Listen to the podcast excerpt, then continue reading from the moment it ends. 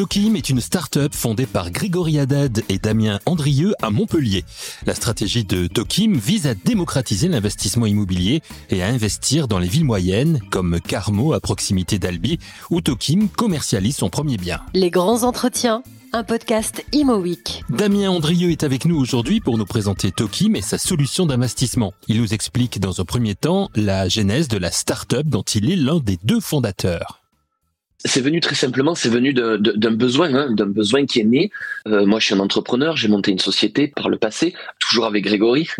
À l'issue de, la vente de, cette structure au, leader français, euh, nous, on est resté salariés dans, la structure en tant que dirigeant, et puis on s'est mis à investir dans l'immobilier. On a fait un petit peu de tout. Euh, concrètement, on a fait du marchand de biens, on a fait un petit peu de promotion, et surtout de l'investissement locatif au travers d'une SCI à titre personnel, dans de la courte durée, de, de, la colocation, de l'immeuble de rapport. Et très vite, on s'est retrouvé confronté à un problème qui est l'encours bancaire et l'accès à l'investissement immobilier, l'accès ben, au crédit. Et voilà, on va pas se cacher, c'est compliqué d'avoir euh, des, des, fonds propres pour acheter euh, à titre personnel des immeubles entiers ou des appartements entiers quand on n'a plus, euh, plus accès au crédit. Et pourtant, on était dans une situation confortable en termes de salaire, en termes d'épargne. On avait ce que les, les, les banquiers appellent un, un profil, un bon profil pour investir. Donc on s'est retrouvé confronté à ce, blocage et on s'est dit euh, comment faire? Faisant partie de, réseaux d'investisseurs, on s'est rendu compte que c'est un problème qu'on rencontrait pas que nous, évidemment, et que euh, beaucoup de, de, gens rencontraient, et parfois très tôt, parce que comme je vous l'ai dit, nous on avait la chance d'avoir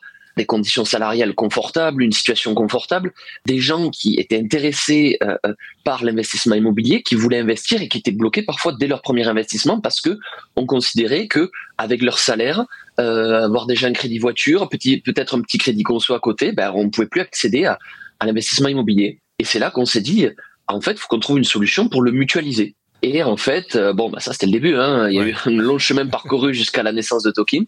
Mais euh, le, début, c'était ça, c'est mutualiser pour euh, euh, acheter ensemble de l'immobilier locatif en fait et bénéficier de l'effet de, de, levier et, pouvoir avoir de toucher une partie des, des loyers puis de la plus-value potentielle à, la revente du bien. Et ce qui vous a aidé, c'est ce que l'on appelle le revenu based financing, donc il vient, je crois, des États-Unis. De quoi s'agit-il exactement et, comment vous l'avez mis en pratique vous? Alors, en effet, le, notre système repose sur une innovation juridique le RBF, vous l'avez très bien dit, Revenue Based Financing, qu'on peut traduire en français pour euh, déjà clarifier un peu le terme par euh, euh, partage de chiffre d'affaires. Et, c'est pour ça que je dis pas partage de revenus, même si on a tendance à le traduire comme ça, parce que revenue, là, en anglais, c'est aussi chiffre d'affaires. Et c'est ce qui fait toute la différence. En fait, le, RBF, ça, ça, ça vient des États-Unis. À la base, c'est un système de de financement non dilutif pour les entreprises. Vous savez, vous avez une start-up, vous avez besoin de lever, je sais pas, 2 millions. Et euh, en général, vous avez des fonds qui viennent, mais souvent qui vous prennent des parts, et parfois la majorité des parts, dès le début, perd le contrôle de sa société. Et le RBF, ils ont dit non, on va faire autre chose. On va inventer un système, vous nous prêtez de l'argent, et en échange, on vous donne une part du chiffre d'affaires tous les ans pendant X années pour rémunérer en fait d'une part jusqu'à remboursement de l'emprunt et puis ensuite un certain nombre d'années pour que euh, euh, le prêteur réalise une plus-value des bénéfices. Donc ça vient de là. Et nous on l'a appliqué à l'immobilier et en fait très simplement à l'immobilier, le principe étant le même, on va demander à, une foule, un petit peu comme le crowdfunding, j'ai dit un petit peu, hein, on n'est pas sur le même principe que le crowdfunding, mais euh, sur la base, l'idée c'est que une foule de personnes participent, contribuent à ce projet immobilier. En fait, avec cet argent, nous, on va acheter le bien, on va le rénover, on va le mettre en location, et en échange, on, va reverser une part des loyers et une part de la plus-value, enfin même la totalité de la plus-value à la revente hors impôt. Et en fait, ce qui est intéressant, cette subtilité, c'est que au lieu de reverser ce qui reste en termes de loyer, là, on va prendre une part de ces loyers. C'est défini contractuellement dès le début. Ça ne changera pas. C'est fixe. Et on va reverser cette part des loyers, donc du chiffre d'affaires, ce qui arrive, on va reverser cette part de façon fixe tous les mois. Et avec ce qui reste, à nous de nous débrouiller pour payer les frais, les éventuels imprévus, ce qui est assez protecteur, assez lisible pour les investisseurs. Si je comprends bien, j'investis une somme donc euh, sur euh, sur Tokim, ça correspond en fonction de la somme que mhm. j'investis à un certain nombre de parts, hein, c'est ça, ça se transforme en, en parts et en fonction des parts, j'obtiens les bénéfices qui correspondent à mes parts. Le terme part, c'est le premier qui vient à l'esprit, mais euh, sur ça, sur ce point-là, je veux être très clair. À la différence d'une SCPI où on a des parts au sens sociétal, on a des parts de la société.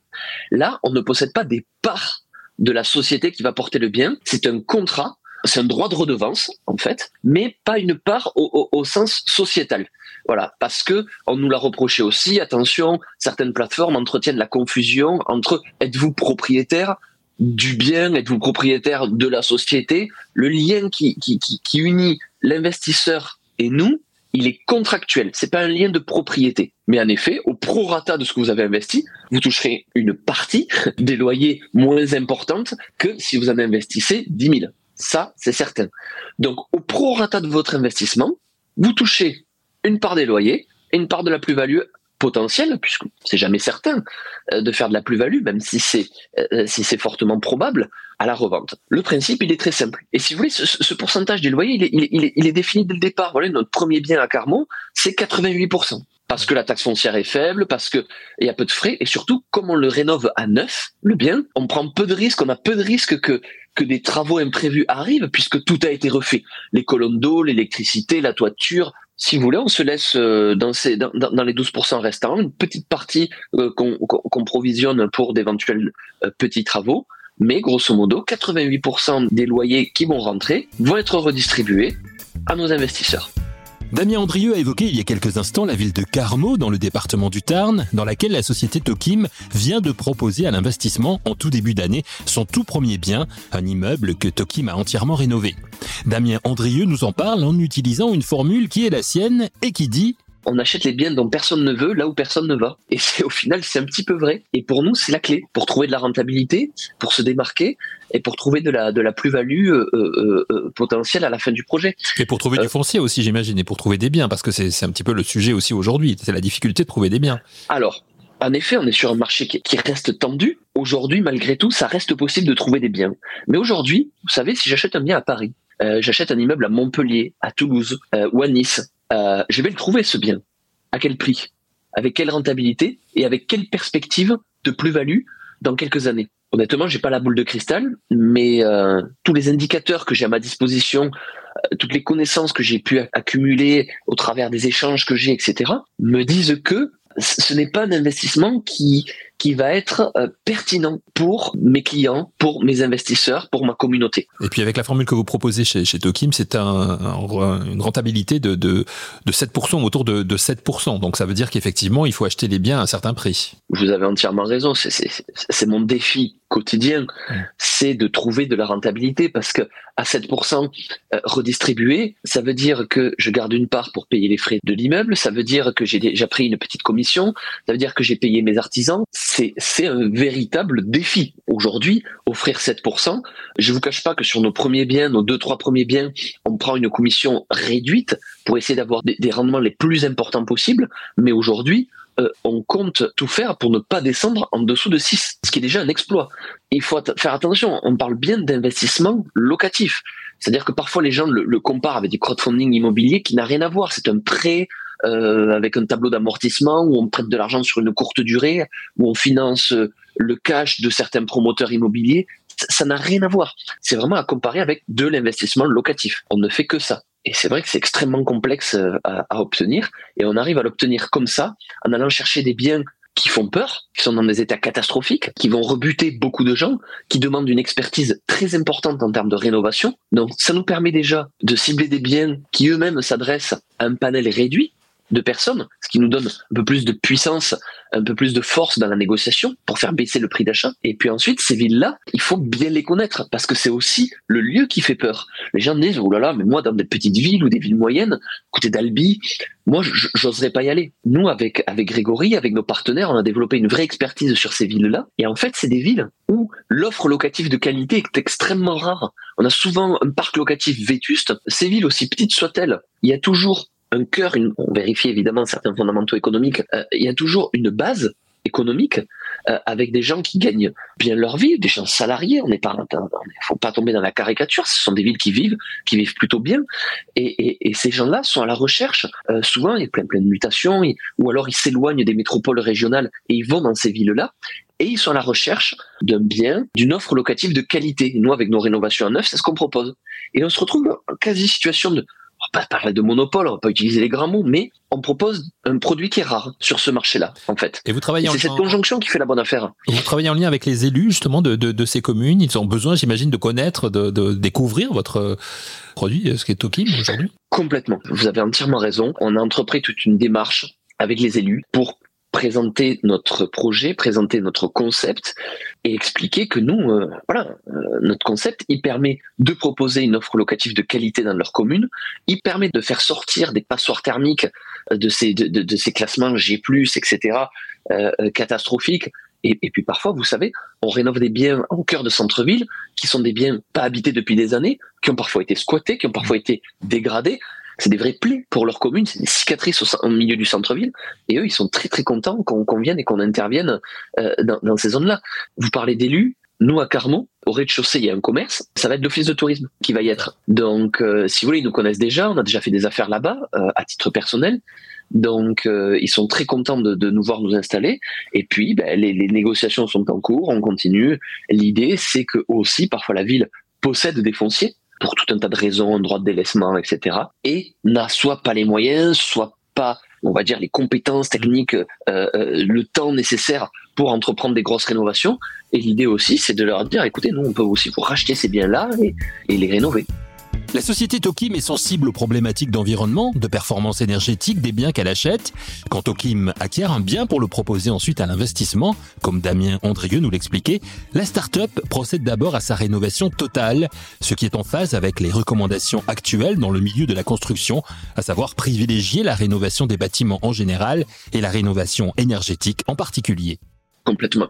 On va au maximum de ce qui peut être fait dans de la rénovation dans l'ancien on ne pourra pas atteindre du A ou du B. Je parle en termes de DPE parce qu'aujourd'hui, c'est quand même une base référentielle qui parle à tout le monde. On y est tous confrontés, on le connaît tous.